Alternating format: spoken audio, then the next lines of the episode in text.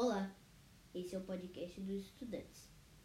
E o assunto do episódio de hoje é a publicidade infantil, como ela chega às crianças e como ela afeta sua alimentação.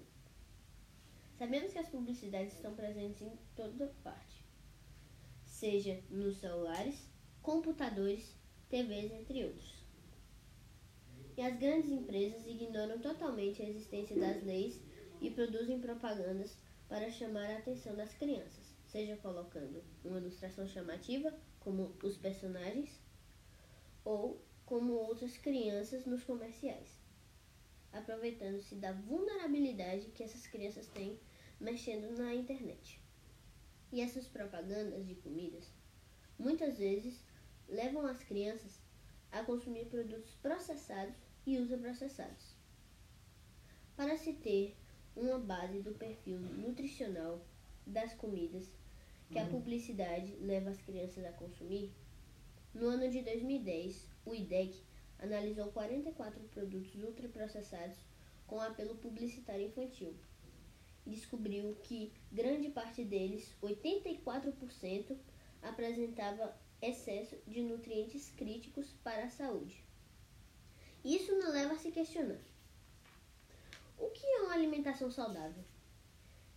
É a que tem alimentos que vêm diretamente da natureza, os que chamamos de in natura, e os que passam por mínimas alterações, os que chamamos de minimamente processados.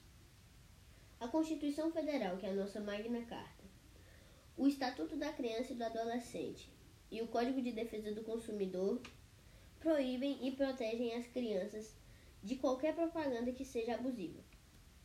Segundo dados, 34% das crianças de hoje em dia têm excesso de peso.